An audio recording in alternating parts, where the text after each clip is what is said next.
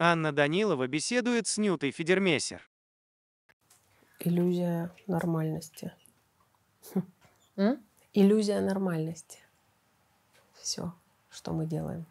Пытаемся сохранять нормальность. Получается? Хоть в чем-то. Да, вопрос, а, вопрос, когда это перестанет быть усилием. Вот если перестанет быть усилием, то тогда выживем все. А пока это усилие, это тяжело, но нужное усилие, конечно. Есть у нас завтра?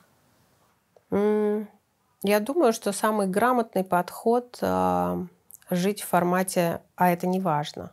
Вот так живет каждый человек в хосписе, в палате. Мы на втором этаже сидим, да, вот на первом палате. А, вот это должно перестать быть важным. А, Почему? ну, потому что все происходящее сегодня а, показывает нам, насколько мы проживаем в иллюзии, что мы можем влиять на мир, менять мир. Нет, не можем. Человек, каждый конкретный человек, один человек, он за свою жизнь взрослеет, стареет. Многие, слава богу, мудреют на этом пути. а многие нет. Но, по крайней мере, человек и, и- его окружение, и, может быть, даже поколение делают какие-то выводы на протяжении собственной жизни. А, Феномен третьего поколения, а, которое имеет память по рассказам, это уже совсем-совсем другие. Да? Четвертое поколение – это обнуление, это как следующее первое, как будто бы. И вот получается, что человек из прошлого берет только какие-то технологии а, и пользуется не духовным и не нравственным кормом, оставленным а, предыдущими поколениями, а только вот технологиями, электричеством, интернетом, ядерным оружием. А, И приходится вот таким тяжелым путем, очень тяжелым, приходить к пониманию слов, которые, в общем-то, мы все а, здесь в хосписе озвучивали не раз. Не у всех есть завтра, есть только сегодня.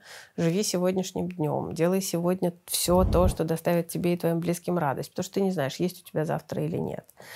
И вот эта вот прекрасная особенность моя, которая сейчас смешна про долгосрочное планирование, это очень самонадеянно. Это очень самонадеянно, это такое, а, это такая гордыня, это, наверное, и гордыня, и тщеславие тоже. Думать, что ты можешь, да, можешь распланировать все туда вперед.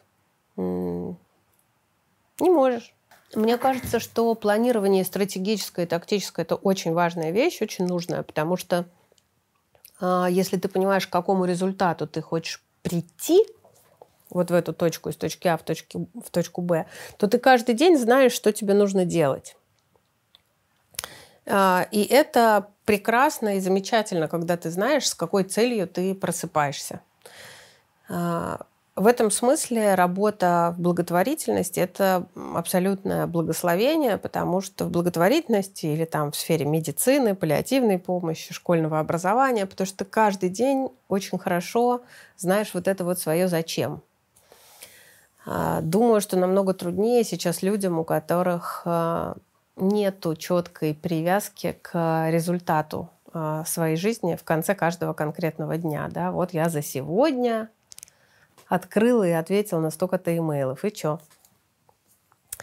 Вот у нас есть это благословение нашей профессии и, и- и нашей, нашей работы.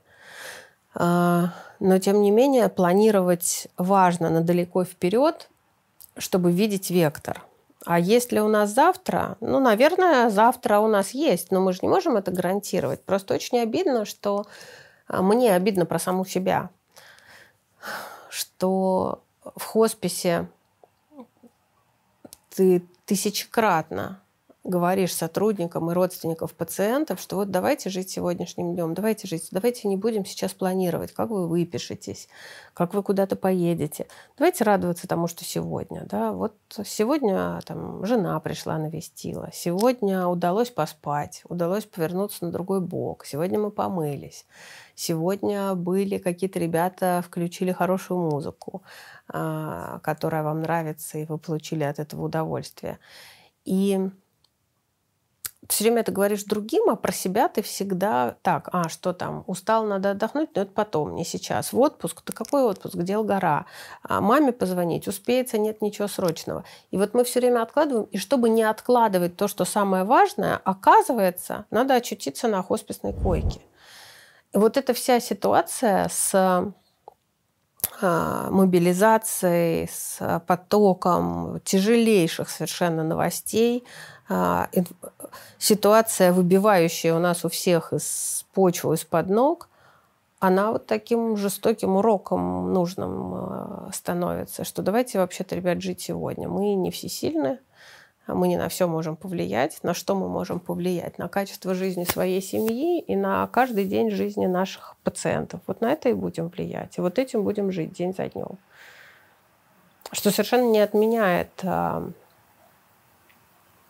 а, картинки идеального результата. Ее все равно нужно иметь, чтобы не, не прощать себя за некачественную работу каждый день. Нет чувства, что очень большое количество усилий, которые прилагалось за все эти годы, отброшено, отброшен да, весь есть. процесс назад? Есть, конечно, с одной стороны.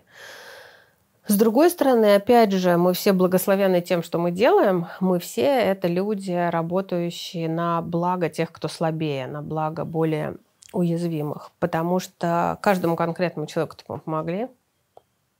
И если бы этих э, многих лет усилий не было бы, не было бы развития паллиативной помощи, не было бы изменения законодательства по обороту наркотиков и, соответственно, доступности обезболивания, все те конкретные люди, которым мы помогли, они бы не получили нужной помощи. А, да, обидно, откат будет неизбежно, но Ты всю а жизнь что занималась. этот вот что этот откат поменяет а, в жизни а, наших прошедших пациентов и их семей? Ничего. В жизни будущих, да, но именно поэтому и нужно держать себя, вставать с утра, умылся, зубы почистил, кровать заправил и пошел на свою благословенную работу. Привел себя в порядок и трудись. Что ты делаешь со страхом за детей? Ничего не делаю со страхом за детей. Я, во-первых, э, у меня нету... Я как-то не очень умею бояться. У меня нет ни страха, а, ни а, что-то еще, какое-то еще слово крутится, кроме страха. В общем, я не боюсь, и мне не страшно. А, и я понимаю, что те люди, которые родились сейчас и живут, что все, что должно произойти, оно произойдет. Вот есть достаточно ну, нечастый, но регулярный такой разговор э, с родственниками наших пациентов, э, когда мы говорим с родственником про то, как же вот, вот как же вот в этой ситуации дальше. Ну, условно говоря, у семилетнего ребенка умирает мама. И я говорю с папой. И папа говорит, вот, очень жалко у дочери, у нее теперь, как же будет, и что же можно сделать. И ответ здесь э, такой обычно, что, вы знаете, э, не будет, уже есть. Ситуация уже случилась. Вы ее не развернете. Э, мы уже с вами знаем, что дочка будет расти без мамы. И не надо думать про то, что эту ситуацию можно отыграть назад мы ее не отыграем назад. Все уже случилось, и у этого человека, да, будет такая жизнь. Единственное, что нужно, это постараться быть счастливым в заданных условиях. А, сохранять человеческое достоинство и быть счастливым. Все. И то же самое в любой ситуации. Вот э, то, что происходит сейчас, это уже сказалось на жизни моих детей. А, мой младший сын повзрослел за одно лето. Не потому, что у него нога выросла с 38 размера до 42 за три месяца. Ого. Ужасно. А, а потому что он больше не думает а, детских мыслей. Он, а, он боится за меня. А, он думает о том, в какой стране правильно жить и почему. Он слушает все новости, все каналы, и он мне присылает, а ты вот это прочитала, а ты вот это видела, а ты знаешь, а что у тебя на работе? Он вчера в смс на вопрос, а, как дела, сказал мне, ну а как могут быть дела? Э, и я ему ответила, ты переживаешь за Леву, за происходящее, за то, что ты школу пропускаешь. Он отвечает, ну, конечно, не за школу, за первые два. Вот, это все уже случилось. А, могу я повлиять на их будущее?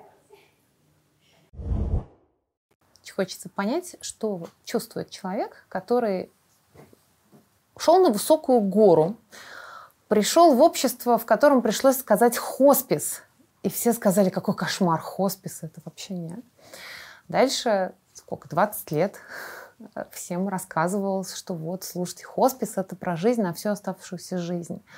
Те, кто боролся, например, с онкологией, угу. привыкли все, уже объяснили всем, что мы бьемся за каждого человека вот до самой последней вообще надежды и минуты. У вас была вот этот вот огромный проект про то, что человек это непорядковый номер и там личные вещи, как там называется? ПСУ. ПСУ, да. Комната да. хранения личных вещей ПСУ. Комната хранения личных вещей ПСУ, вот и что человек это значительно больше, чем все эти порядковые чем номера. Чем диагноз и номер истории болезни. Да. А потом там устами блогеров, блогеры рассказывают, что вот, слушайте, один процент от упаковки шоколадных мишек, это же так немного, ну подумаешь. И это с горы сходит такая лавина.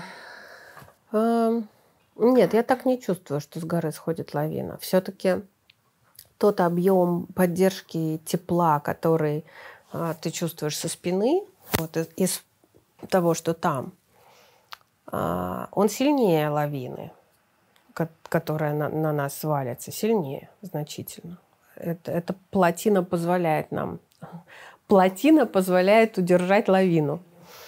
Мне очень тяжело быть неэффективной. Мне очень тяжело, что я не могу что я сейчас пробуксовываю. Но в этой ситуации надо цепляться за какие-то новые формы и новые обязательства. А, ну, например, обычно, в обычной моей жизни категорически не хватает времени на аналитику, на расчеты, на продумывание. Вот сейчас время думать. Ты не можешь продвинуться вперед, время думать. Есть еще возникающие из-за спецоперации, возникающие запросы и вызовы, с которыми нужно справляться вот в режиме здесь и сейчас. Ну, например, мы потеряли более 60 человек медицинского персонала с 21 сентября. Это люди, которые или уехали из страны, или ушли в отпуск без сохранения заработной платы в, не, в неожиданный внеплановый отпуск и где-то скрываются от э, возможной мобилизации. А, или это люди, которые просто уволились, и дальше мы не знаем про их судьбу. Несколько сотрудников Центра паллиативной помощи, а, наоборот, не избегали этой ситуации, а отправились а, добровольцами огромный коллектив, люди разные, а, взгляды разные. Но как справиться, когда ты единовременно теряешь такое количество сотрудников, очень трудно. У меня никто не, не уменьшает количество пациентов. А, и как решать с дежурствами, как решать с индивидуальным постом. А, когда несколько дней назад Собянин сказал, что в Москве мобилизации больше нет, да, стоп. Я стала звонить э, медикам, которые уехали из страны, и они говорят, не, мы не готовы пока вернуться, потому что мы не понимаем, ну, сегодня закончилось, завтра опять начнется, нужно время. Еще в одной семье мне сказали, нет, мы уехали вместе с женой, с детьми, с мамой, и одна только мысль о том, что можно снова это пережить, нет, дайте нам уже устаканиться. И вот э, какие-то новые вызовы э, появляются, и э, здесь начинаешь восполнять вот этот свой голод до результата. Изменить график рабочий, ходить, выторговывать себе так, называемые, так называемую бронь, для медиков своих. То есть если у человека военно обязанного есть бронирование, то его не призовут. Ну, по крайней мере, до тех пор, пока эта бронь не будет отменена. Вот такие странные задачи. Вот нам казалось э, в ковид, что очень странная задача э, перестраивать хоспис, переодевать людей в тайвеке, запрещать людям посещение. А сейчас вот другая сложная задача. Я помню, как ты говорила, что прям в первые годы работы хосписа было. Вот сколько у тебя было? Штат 10 человек. Было очень страшно даже там за одного. Да, да. В первые годы работы фонда, да, когда нас было там три человека, потом семь, потом девять, если кто-то уволится. А сейчас вот увольняется такое количество людей, а твоя задача, чтобы этот маховик продолжал двигаться и крутиться. Это же не только у нас, это во всех больницах города да, происходит. Это достаточно тяж- тяжело, тяжелая испытание, но оно же и держит. Потому что я вообще про долг и ответственность. Я человек долга. А, поэтому чем больше вызовов на тебя падает, а, тем ты интенсивнее двигаешься, как этот волк с корзиной, который яйца ловит в электронной игре. Вот, надо ловить. Вот про ситуацию в здравоохранении как раз. В какой, ну, до каких пределов еще есть запас? Но ну, а если завтра вообще врачей не останется? Ну, так не может быть, чтобы врачей не осталось. Есть а, врачи, которые а, не подлежат призыву, есть а, по здоровью, по возрасту. И потом а, у государства всегда есть интерес завтрашнего дня. Кроме сегодняшней задачи, есть еще завтрашние задачи. И есть так называемые люди второго дня – Люди второго дня – это те, которые всегда нужны, независимо от политической ситуации, экономической ситуации. Всегда нужны врачи, всегда нужны медсестры, всегда нужны учителя, всегда нужны кто еще? А, ну вот люди второго дня. В конце концов, продавец в магазине. А как без него город будет функционировать, да? И вот э, мы люди второго дня, и мы нужны гораздо больше государству, чем оно нужно нам. И я вот это пытаюсь а, сотрудникам каждый день говорить, чтобы силы у них прибавлялись и уверенность. А НКО переживет эту всю ситуацию? Конечно, переживет. Форма может быть другая. Но а, НКО – это результат а, потребности человека делать добро. Переживет? Конечно, переживет. Эта потребность никуда не денется. Она просто может чуть-чуть отползти в, в подполье, опять вернуться к формату, ну, нелюбимому мной формату, просто собрали деньги и кому-то что-то купили, помогли. Но как идеология никуда не денется и никогда никуда не девалась. Просто Сейчас... передвигается из полулегального, подпольного в, открытое, в открытую сферу, в белую сферу, в тренд, в моду, превращается в абсолютную гигиену, как чистка зубов, когда ненормально не заниматься этим, а не наоборот. А сейчас вот потихонечку откатывается назад. Но никуда не денется, как отлив и прилив. Это наша потребность делать хорошее. Ситуация, в общем, катастрофическая во многих фондах и с пожертвованиями, и, мне кажется, еще силами и возможностями. Мне кажется, людей. вот с пожертвованиями я не вижу катастрофы. Честно скажу, не вижу катастрофы. У эм, русского человека есть такая особенность всегда собираться в критической ситуации. И вот эта вот э, потребность приходить на помощь, она значительно увеличивается, когда человек сам растерян. Вот он сам растерян, не понимает, как быть. Ну вот хотя бы беженцам куртки и ботинки сейчас отнесем. И в, каком-то, в какой-то части, в части неожиданных для нас некрупных разовых пожертвований, фонд Вера даже донабрал. А крупные доноры, да, они в связи с санкциями отваливаются. Но мы уже давно не делали ставку на крупных доноров. Мы уже много лет с фондом Вера говорим о том, что нам нужно именно заниматься а, наращиванием частных пожертвований от физических лиц. Это рекуррентные платежи. Сколько ты спишь в течение сейчас, в последнее время? Я после 19 года, когда я совершенно сорвалась и себя подорвала, я стала спать больше. То есть э, если до, ну, как бы до конца 19 года я спала по 3 часа, то потом я стала спать больше, я стала стараться спать 6 часов. Но последние пару месяцев, ну, точно никогда не получается больше четырех. И это... Больше четырех часов каждый день не получается?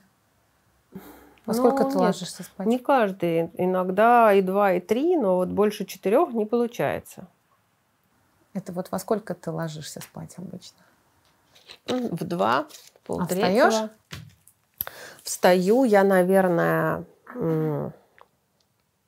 иногда и в 8, и в 9, но просыпаюсь я а, в 6.30 или в 7. И работаешь? И работаю, да. Беру бумажки, телефон, почту, WhatsApp, что-то пишу, что-то читаю. Потому что тихое время, вот как время тишины, когда нет других людей, которые тебя э, разрывают на 100 медвежат, это время до 9 утра и после 10 вечера. Соответственно, вот можно до 9 утра поработать и после 9 вечера поработать, а все, что в промежутке, мне страшно утром, страшно днем, а в промежутках жутко. И вот э, все, что в промежутке, это жутко. Бесконечный вал информации, запросов, срывающиеся планы. Ты думал, что у тебя день выстроен так, тут тебе прилетело, ты поехал туда-сюда.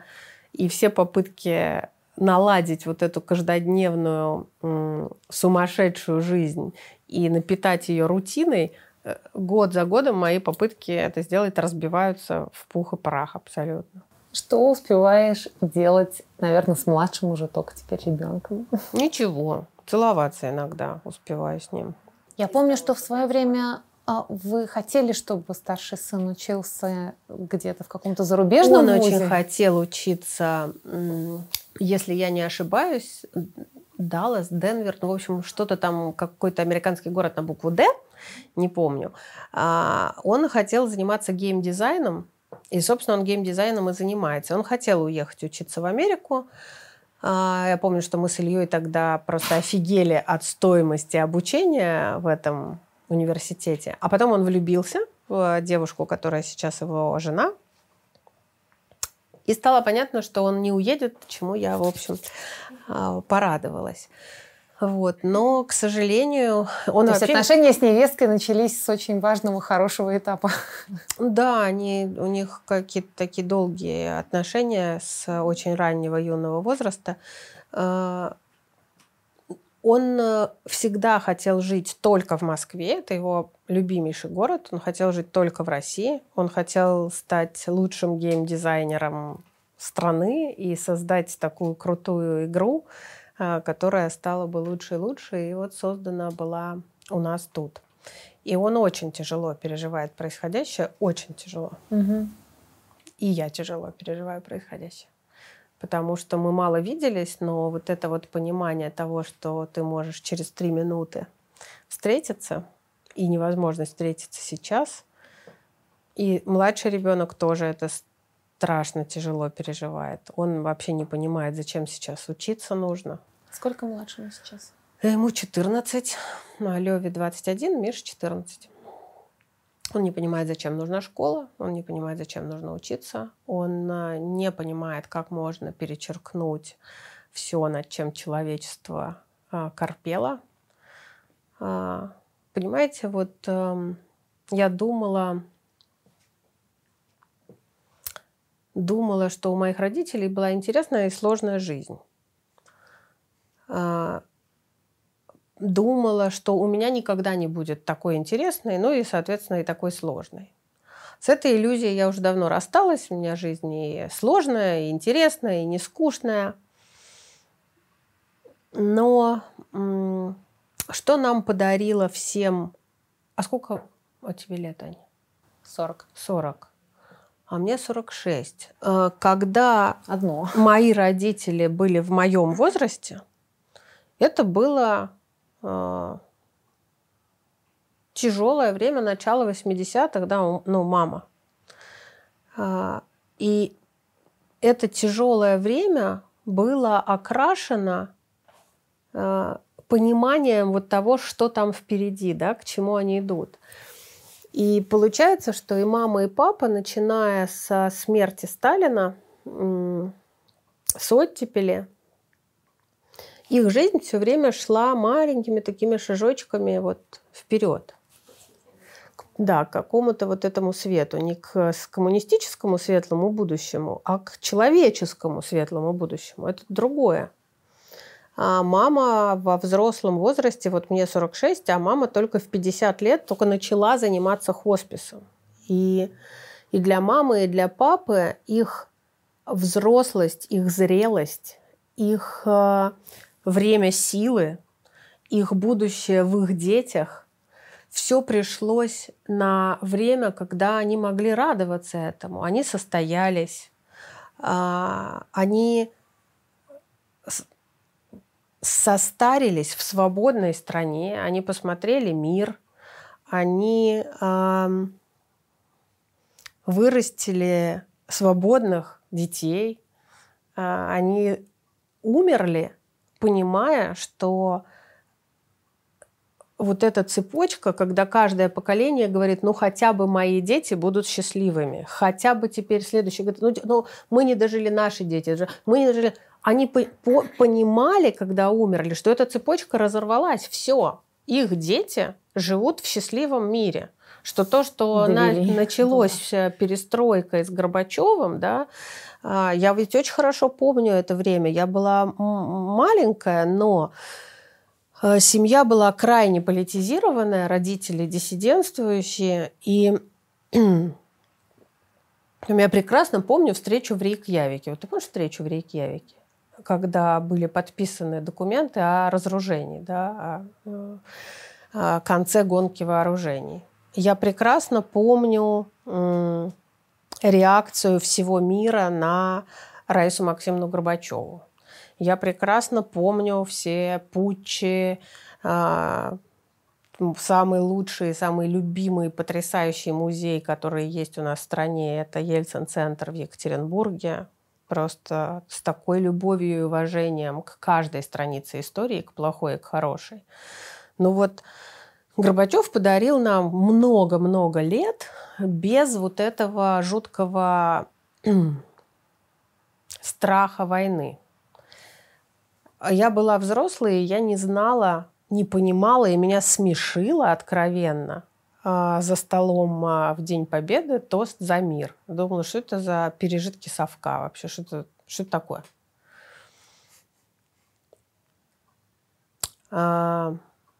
Сейчас попалась песня, как в исполнении Кобзона, ядерному взрыву нет-нет-нет, солнечному миру да-да-да. Я впервые послушала ее текст полностью. И она не вызывает у меня пионерского раздражения, которое вот было тогда. Ты думаешь, боже, какие мы были счастливые, что мы не понимали, зачем этот тост за мир. И мы не понимали, и нас бесила эта песня. Это же счастье. И мои родители, оказывается, прожили счастливую жизнь и умерли счастливыми, оказывается. А я в какой ситуации? А почему я должна расставаться со своим ребенком? А почему мой младший ребенок должен расти в страхе за меня, за себя? Он мне абсолютно осознанно э, говорит, что он изучил разницу между тактическим и стратегическим ядерным оружием. Ё-моё, в 14 лет? Зачем? Почему? Как я тут оказалась в этой точке вообще? И вот это выбивает это у меня почву из-под ног или нет? Нет, не выбивает. Знаешь, не выбивает, потому что с этим приходит много мудрости, и злишься только, что она не, не пришла к тебе раньше, эта мудрость. А, и она, в общем-то, состоит в том, что а не надо думать, что ты все можешь. А кто тебе говорил, что ты все можешь? А не надо думать, что ты там а, мир вокруг тебя крутится, и ты что-то меняешь. Нет, это не ты. И да, есть масса вещей, на которые ты не можешь повлиять. И вообще-то еще оглянись назад, а, вот этот вот феномен третьего поколения, сколько это переживало. Это чертово человечество, которое ничему не учится из поколения в поколение. Все, что мы берем из прошлого, это электричество, э, интернет, поезда, пароходы, оружие обязательно. Но почему-то не книги, но почему-то не духовность. Вот как это происходит? Почему это происходит? И кто нам сказал, что именно в нашем поколении э, это изменится, и мы воспримем Кобзоновскую песню так, как она была изначально написана. Бабах, и ты понимаешь, что нет, я как раз подумала, что при такой маленькой разнице в возрасте, при фактически одинаковом образовании, мы обе с тобой учителя английского, я была в диаметрально противоположной семье. Когда 93 год, мой папа уехал в Америку навсегда, моя мама осталась со мной с больной бабушкой, и вот этот вот развал союза, мой вопрос, мама, а мы будем голодать, и вот это вот все, это совсем как бы вот другая, ну, политическая, мировоззренческая, наверное, точка. И я как раз э, понимаю, что, наверное, мои все школьные годы, они, наоборот, прошли в таком страхе. А что будет дальше? А что, куда Нет, мы пойдем? у меня не было страха. А я жила в очень э, любящей, любвеобильной семье. Развал Союза был во многом для нашей семьи страшен, потому что одной из первых республик, выпавших из состава страны, была Литва. И это был очень тяжелый период. А, там были жертвы. А, у нас вся мамина семья в Литве, все родственники в Литве. И в детстве и юности, ну, в детстве, к бабушке можно было ездить на выходные. Был поезд э, с белорусского вокзала Лиетова. Он отходил в 19.19. И мы садились в этот поезд и ехали к бабушке. Вечером сел, утром ты у нее. Плацкарт, недорого. И это в один день рухнуло. И мы тогда не знали, что такое загранпаспорта, визы, да, вот это все, как это. А потом это снова стало возможным. И вот этот сложный период мы его прошли. И мы его прошли с уважением к нему, к этому сложному периоду в нашей семье, потому что э, базовые ценности о свободе, о национальной свободе, о территориальной э, свободе, об уважении, это все было. Нация имеет право на самоопределение. Литва имеет право. Мама росла в Литве и очень злилась на тех э, своих русских подруг, которые не учили язык и у которых в семьях не говорили по-литовски. Ей казалось это совершенно нормально. Ты живешь в этой стране, ты должен знать язык. Те родственники мои, которые остались э, в Литве, они абсолютно интегрированы в страну, в систему. Они граждане Литвы. Да, даже те, кто был раньше гражданами Советского Союза. И нам с ними, со всеми, и с их детьми, и внуками, и мужьями, нам со всеми очень комфортно. Мы все выросли на тех же фильмах, на тех же книгах. А, это было больно, но было понятно для чего. И главное, что я абсолютно убеждена в, собственной, в собственном патриотизме и в любви к своей стране. И хочу только тут жить, только тут стареть, только тут умирать. Я не хочу уезжать. Здесь могилы моих родителей, здесь мамино дело, здесь э, деревья, посаженные моим папой. В общем, держаться надо за свое сегодня. За свое сегодня надо держаться и за а, возможность, которую которую Бог дал вот делать свое дело. Знаешь, очень интересно, люди, которые в деменции, один из, э, одна из последних вещей, которые от человека уходят, это его профессиональный навык. Он забывает, как выглядела мама, дети, как кого зовут. Но если он играл на музыкальном инструменте, он играет на инструменте. Если он а, преподаватель и знает язык, он помнит язык. Если а, он читал, писал стихи, он рассказывает стихи. Это невероятно, что в мозгу остается то, что человек для себя выбрал сам. То, на что он тратил свои усилия да, и свою вот жизнь. Вот это вот остается даже в деменции. Это и есть то, за что нам надо держаться. Вот то, что мы выбрали для себя сами. Свое профессиональное, свою силу. Это наша сила. И вот за эту нашу силу надо держаться. Сейчас тем, кто в Москве, очень много приходится слышать, что кто не уехал, тот нехороший человек, во всем виноват. И будет... А тот, кто уехал, хороший человек. Да. И ни в чем не виноват. Абсолютно. Я э, люблю человека и не люблю человечество. А, я думаю, что все люди хорошие. И мне страшно жалко каждого уехавшего. Очень жалко. Потому что это так тяжело а, бросать насиженное место, срываться, ехать в другую страну, где ты никому не нужен. Э, неважно, откуда ты беженец, с какой стороны, ты беженец, ты там никому не нужен. Там другие правила, там другой язык. И а, ты не чувствуешь здесь себя в безопасности. И ты уезжаешь. Это очень тяжело. Я последние вот эти 8 месяцев без конца занимаюсь тем, что ищу и читаю соответствующую литературу. А, бывшие люди про первую волну иммиграции. Читаю Эпле а, «Неудобное прошлое», а, бунинские воспоминания, переписку самую разнообразную. Читаю Всем было очень тяжело. Это такое страшно тяжелое решение. Какое количество величайших людей вернулись, как только э, это стало возможным, и потом погибли, между прочим. Э, и мы уже живем с этим знанием. Соответственно, конечно, есть разница. Те, кто уехали сейчас, они не лишены корней полностью. Они могут приехать в гости. Мы пока еще можем приехать туда и видеться. Но у меня есть опыт жизни в другой стране. Я жила в Англии, когда я училась. Я каждый вечер рыдала в подушку. Мне казалось, что меня сослали в Сибирь, и мне хотелось только верните меня обратно в мою Никитино, в мою Ярославскую область. Тех, кто остается и не понимает, за что здесь держаться, мне тоже страшно жалко. Потому что если человек а, определенным образом. Я вот тут, я летала в Стамбул на выходные. И со мной рядом летел на самолете мальчишка, такой вот очень правильный. И видно, ну, я с ним разговаривалась, видно было, что он из правильной семьи. А, все расписано. Он должен был учиться в хорошей школе и учиться хорошо.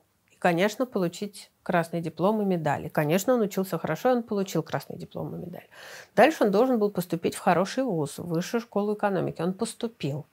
Дальше у него было в плане, вот в этом вот, что на третьем-четвертом курсе он идет на работу. Папа его начал к этому готовить. И он а, встретился с таким потенциальным работодателем, с таким, вот на него посмотрели, он принимает уже решение, где ему будет интересно. И дальше у него тоже выстроенная вот эта вот жизнь.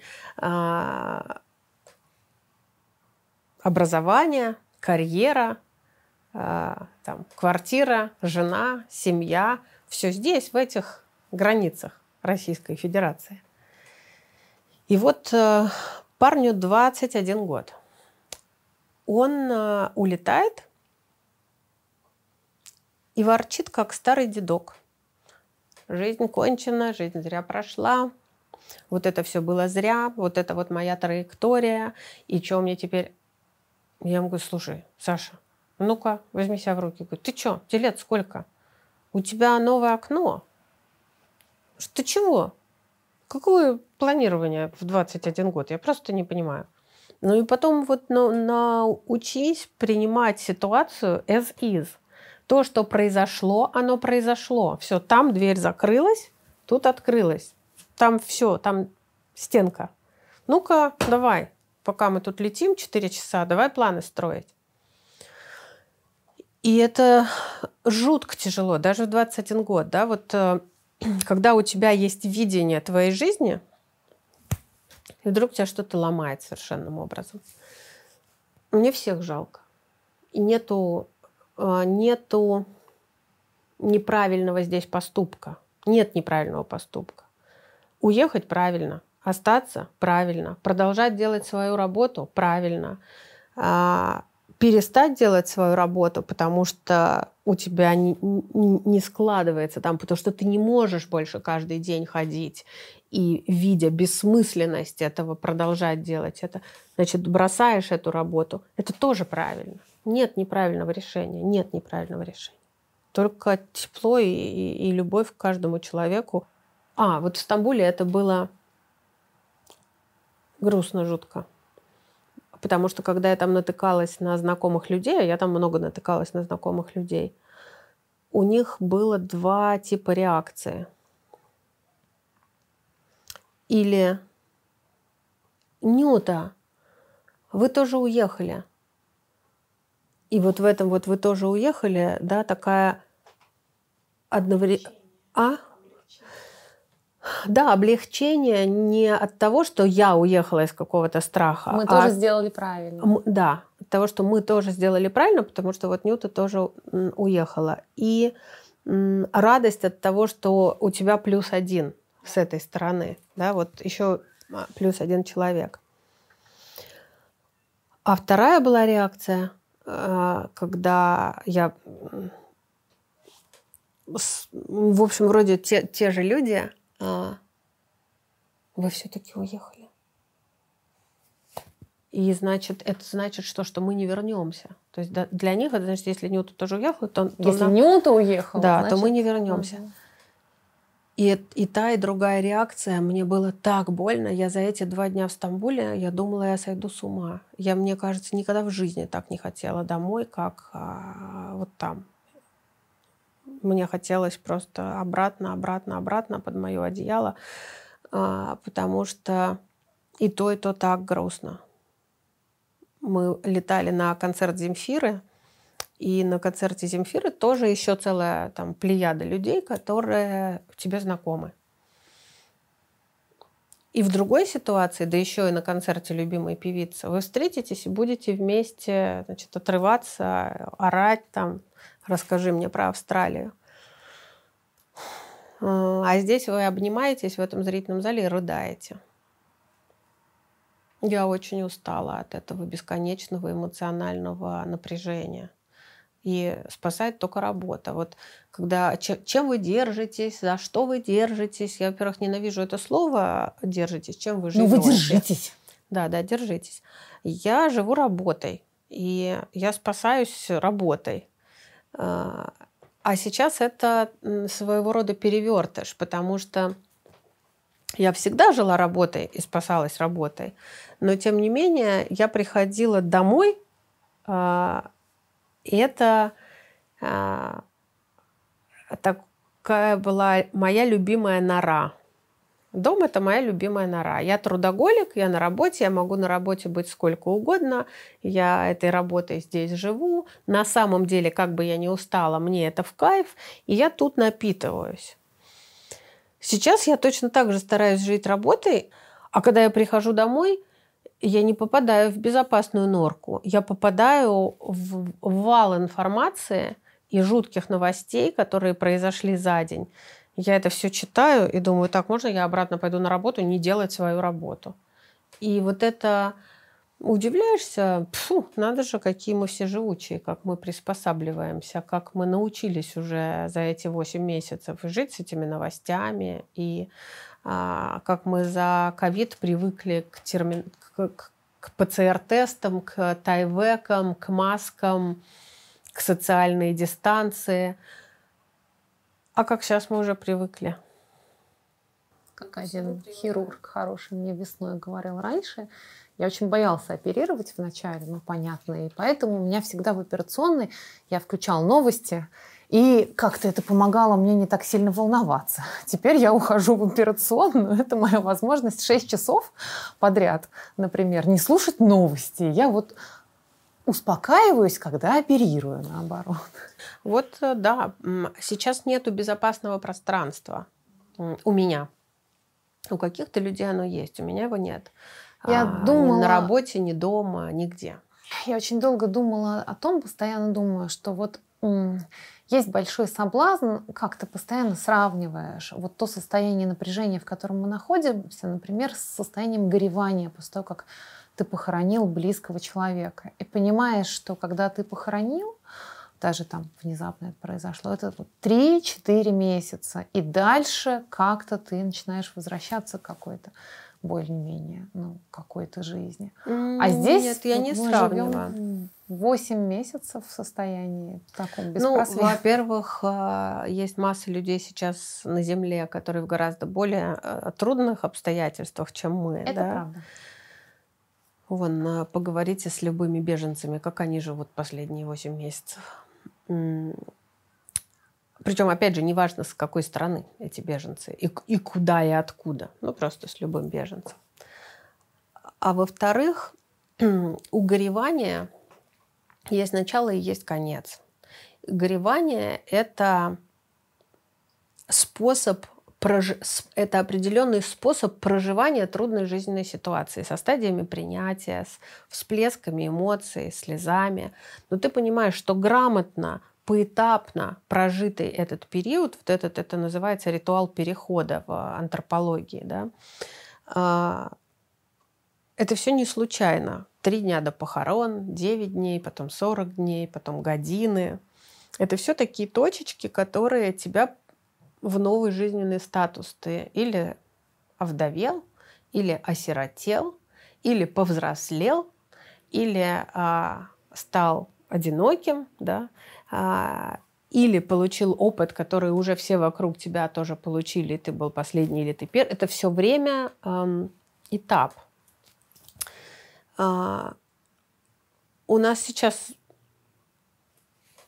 где, где конечная точка? Да, мы с вами э, живем в постоянном стрессе, и у человека посттравматическое расстройство наступает тогда, когда травма уже получена, стресс уже пройден, и тогда посттравматическое расстройство.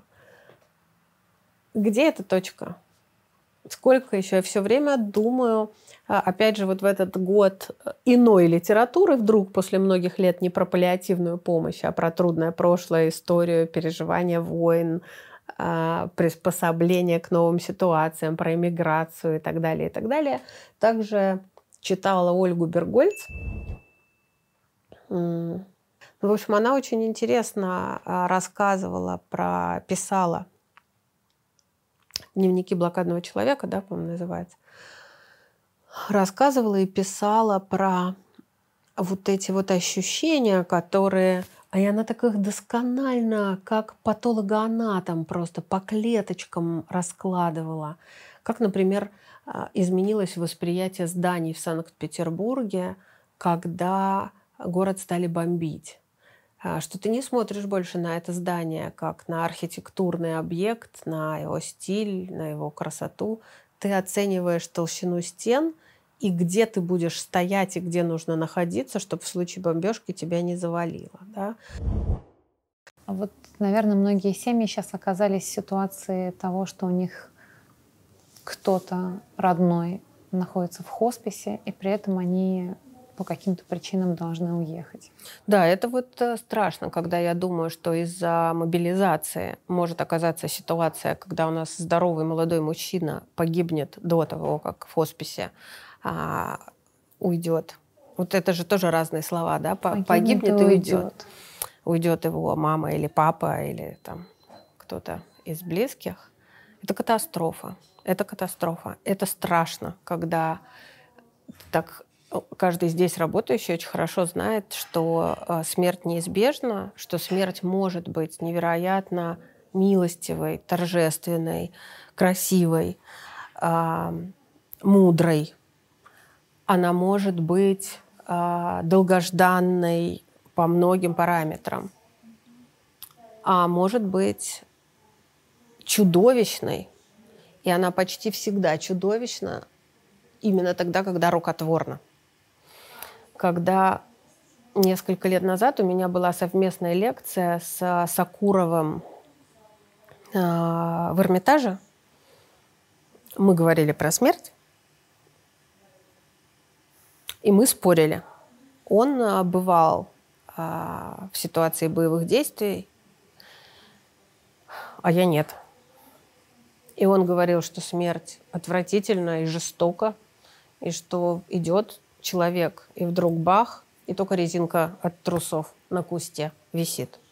А я ему, этому, в общем, немолодому, мудрому, видавшему многое человеку говорила, ну что вы, что вы, Николаевич, как же вы вот так? Но ведь на самом деле мы же уже в другом мире и в другом обществе, и смерть а, приходит к нам в старости, и вот уже есть паллиативная помощь, обезболивание, достоинство, не больно, не страшно, не одиноко – а он мне опять другую историю. И я понимаю, что мы никак с ним не можем совпасть. И мы в какой-то очень странной а, ситуации, когда я работаю а, мудрецом, а, а он а, паникером.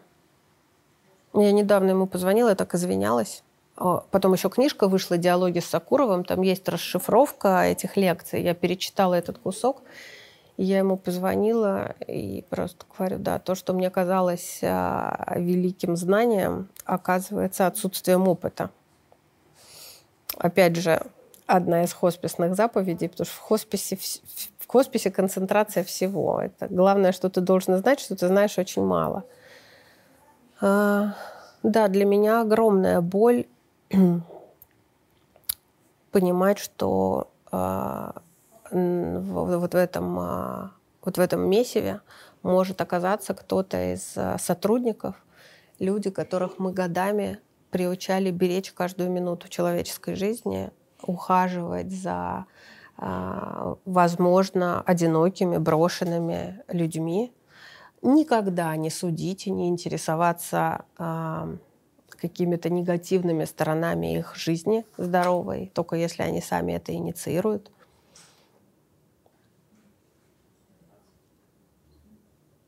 Покупать им, этим сотрудникам бронежилеты, комплектовать аптечки, учить их а, тому, что, оказывается, называется тактическая медицина.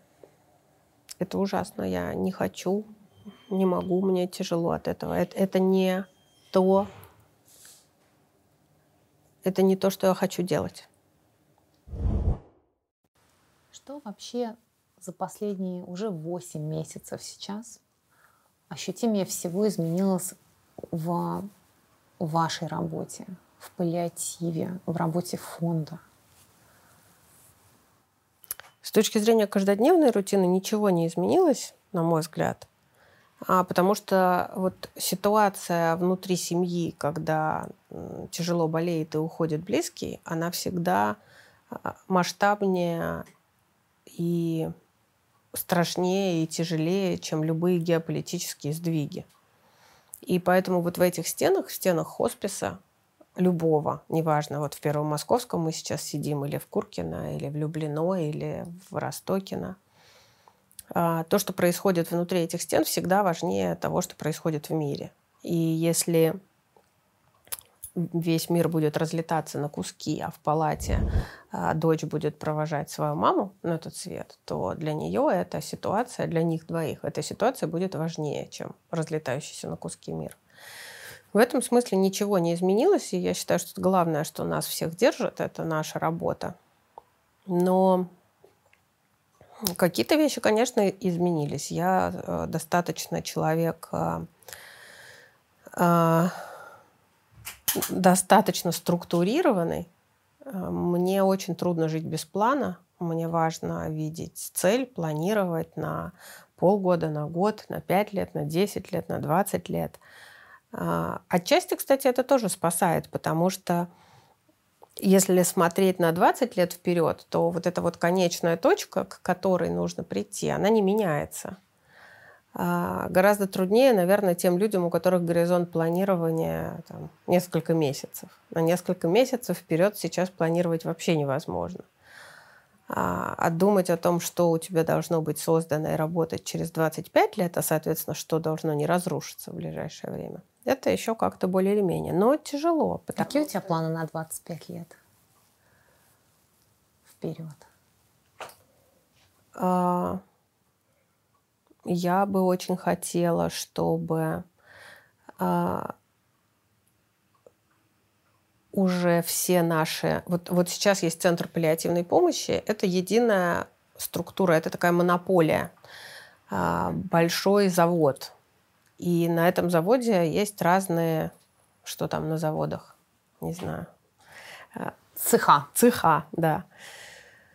А, с единой системой управления, с единой системой ценностей, с едиными представлениями о KPI, о ключевых показателях эффективности. Но это огромный завод и достаточно трудноповоротливая сейчас стала система. Огромный управленческий персонал, 21 локация в Москве, 13 тысяч человек единовременно получающих помощь, сильно больше двух тысяч сотрудников. Ну, в общем, это здоровущая структура. И э, при единоначалии, как, как сейчас, можно выстроить то, что уже выстроено. Можно выстроить KPI, можно выстроить э, систему ценностей, систему обучения, но теряется маленькое человеческое маленькое и при этом самое значимое. Теряется ощущение уникальности каждого пациента. И э, уровень контроля, а значит и уровень качества неизбежно снижается. Я не могу э, быть в каждом хосписе хотя бы раз в неделю. Невозможно. И главный врач тоже не может хотя бы раз в неделю быть в каждом, когда это большая больница, и у тебя хотя бы на одной территории расположены все твои отделения, да и то тяжело. А мы говорим о том, что есть подразделения в Новой Москве, есть Куркина, есть Некрасовка, да, есть Зеленоград. В общем, это очень все далеко и сложно.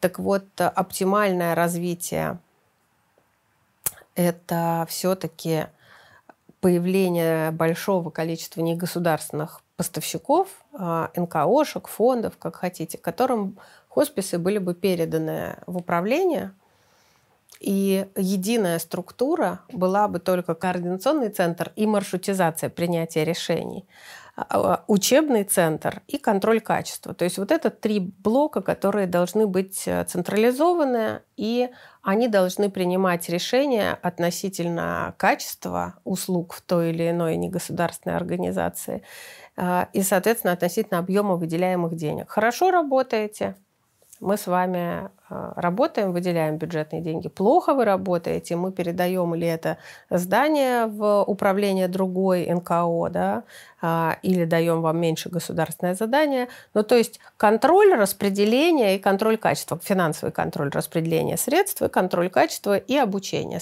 для того, чтобы были единые стандарты качества. Конечно, при абсолютно гладком, мирном развитии событий, чтобы это произошло, нужно лет пять. Но вот то, что сейчас э, происходит, это, конечно, увеличивает это время не меньше, чем лет до десяти. А, естественно, если говорить о том, что видится в части паллиативной помощи через 20 лет, ну, видится ее а, тотальная интеграция в общую систему и уже работа с а, перинатальной паллиативной помощью. Мы когда-то говорили про это в каком-то интервью, мне кажется. Потому что сейчас перинатальная паллиативная помощь, помощь мамам а, беременным а, у которых ребеночек растет с тяжелыми нарушениями развития и которые все-таки приняли решение беременность доходить и ребенка родить, вот помощь паллиативная должна начинаться еще на этапе беременности и сопровождения.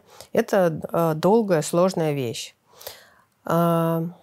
А, но я, в общем, на такой большой срок вперед, если смотреть, я себя в паллиативной помощи уже не вижу. У меня есть еще целый ряд идей, если бы было еще целый ряд жизней, Э, я очень хочу заниматься психоневрологическими интернатами и вот этим сложным а, а, словом деинституционализация, то есть разукрупнение интернатов и интеграция людей с ментальной инвалидностью а, в жизнь общества.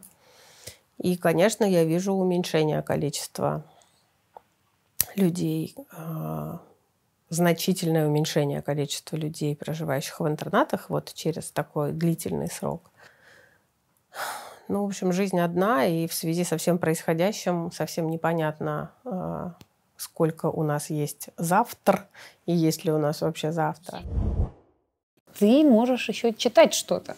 Я могу читать. Я как раз... Я вот помню такой момент, не помню, сколько мне было лет, а, условно говоря, 15. И я... Это было лето на даче, у мамы отпуск. И я вышла из дома, она сидела на э, к своем любимом таком шезлонге, кресле, и читала Иосифа и его братья. Я говорю, мамусик, ну, ты когда-нибудь прекратишь вот это чтение? Ну, сил уже нет. Там есть хочется, еще что-то хочется. Ну, сколько можно? Она говорит, а ты не замечала, что я не читала три года? Я говорю, нет. И тут понимаю, что да, она действительно... Вот я несколько лет не видела ее с книгой, а сейчас вижу. А, она говорит, ты понимаешь, после смерти мамы, ее мамы, моей бабушки, я совершенно не могла читать ничего. У меня случился просто какой-то вот э, слом. И сейчас это вернулось. Поэтому я наверстываю, я хочу. И это ее любимая книга была «Иосиф и братья» Том Самана у меня был вот этот вот, у меня выключился этот механизм чтения тоже после смерти мамы почему-то. Я могла читать только профессиональную литературу, много, 10 лет. Она 3 года, а я 10 лет. А, я читала какие-то книги, которые надо было прочитать обязательно, ну вот это просто маст, там, не знаю, вышла новая книжка у Люси Улицкой или Катя Гордеева написала книжку. Ну, какие-то знаковые вещи, которые нельзя не.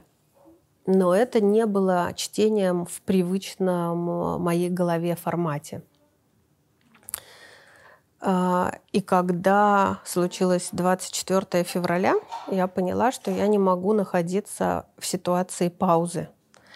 А, пауза для меня очень тяжела. Я начинаю думать, а, начинаю рефлексировать и переживать. И это еще такой рефлекс из юности. Чем ты заполняешь паузу? В юности думать не умелась, видимо. И пауза заполнялась книгами. Я снова начала читать. Я прочитала дикое количество литературы вот с февраля. Я очень этим довольна. Это один из плюсов а, происходящего. Я читаю с удовольствием, я читаю много, я читаю разное. Я очень много читаю литературы впервые в жизни, не художественной, а такой историческо-публицистической переписки, а, мемуаров. И воспоминать тоже интересно мне. Когда-то, я помню, и мама, и папа говорили, что вот с возрастом а, переписка становится интереснее и важнее художественной литературы. Я думаю, какой бред, как можно читать, что люди пишут друг другу. Сейчас мне кажется, что это невероятно, что никакая художественная проза и художественный вымысел не нужен. Читай переписку, этого достаточно. А, и читаю детективы, и читаю какие-то совершенно неожиданные какие-то неожиданные истории. Даже прочитала впервые в жизни Стивена Кинга роман про смерть Кеннеди, оказывается, вот он писал. Ну, то есть э, читаю многое с удовольствием, читаю все время. Единственная возможность для меня сегодня уснуть — это э, загнать себя до такой степени усталости, что я не помню, как я касаюсь подушки головой. Э, когда я уже не могу работать, я еще могу читать. И это мой э, сейчас такой эскипизм, это мое спасение. Знаю многих людей, которые в прошлом году потеряли очень скоропостижно, очень внезапно близких людей. Кто-то очень молодую мать, от ковида вы имеете в виду? По-разному. Там было, а, ну у кого-то были несчастные ситуация. случаи. Угу. Да, это вот просто случилось, просто очень внезапно, очень несвоевременно, скажем так, не от старости в 99 лет а, по естественным причинам. И от этих людей я не один раз слышала вот это вот «Слава Богу, что он Да, я очень рада за своих родителей. Я очень рада, что их тут нет. Я иногда думаю про Аленку Мешкову, который, кстати, вчера был день рождения, и Алены не стало в этом хосписе. И я думаю, боже мой, как хорошо, Аленочка, вообще. Счастье, что ты уже там, правда, и э, молись за нас, пожалуйста. Да, это каждый день мысль присутствует. Как ты для себя отвечаешь на вопрос, где Бог, когда, ну, когда вот, не знаю, все рушится, когда дети. Он умирают. со мной, во мне, во всех этих сложных решениях. А, я а, один единственный раз в жизни нашла для себя ответ на этот вопрос. Я его не сама сформулировала, мозгов бы не хватило. Я его нашла в книге у Улицкой, когда Даниэль Штайн, Даниэль Штайн переводчик, когда Даниэль Штайн из укрытия наблюдает за горящим сараем, в котором а, горят а, евреи, в котором фашисты сжигают евреев. И он мечется сначала, а потом он понимает, что а, где же Бог? Бог с каждым из них. Он горит с каждым из них. Он погибает с каждым из них. Он страдает с каждым из них. У меня и ему ужасно за нас больно. Стыдно. Стыдно. Вот он с нами, безусловно. Ну, как э, мы многое не можем э, сделать, так и, и он тоже говорит, чуваки, вы, это уже случилось, вы уже, да, но я с вами. В общем, у меня здесь нет вопроса, у меня здесь есть ответ. Спасибо. Да не за что. Да. Спасибо. Просыпаемся по утрам и, и живем каждый день с утра до вечера. У Франкла очень простая, очень мудрая мысль, да, что первыми в Холокост в лагере погибли те, кто думал, что это все скоро закончится, оно не заканчивалось. Следующими погибли те, кто думал, что это навсегда, из-за этого отчаялись а выжили те, кто приспособился и остался человеком в заданных обстоятельствах. И вот это самое главное. Надо оставаться человеком в заданных обстоятельствах. Оставаться человеком а, проще, чем кажется. А, это, при, это цепляться к тому, что а, нас держит, и не бояться банальных вещей. Ухаживать за собой, обнимать тех, кто рядом, готовить еду, ходить на работу. Мыть голову. Мыть голову, да. Улыбаться тем, кого мы встречаем на улице всегда. Это сложная задача, состоит из кучи мелочей. Когда ты ее на эти мелочи раскладываешь, она становится простой. Но если вот мы будем вот этот островок нормальности вокруг себя создавать каждый, то они э, сольются, эти островки, в материк какой-то. Поэтому просыпаемся и живем. И читаем, и даем интервью, и переживаем, и плачем, и, и молимся, и живем. И надо, э, вот как наши дети помудрели в этой ситуации, так и мы мудреем в этой ситуации а человечество не мудреет, только каждый в отдельности. Грустно, да? Правмир. Чтобы менять, нужно говорить. Не забудьте подписаться на наш подкаст.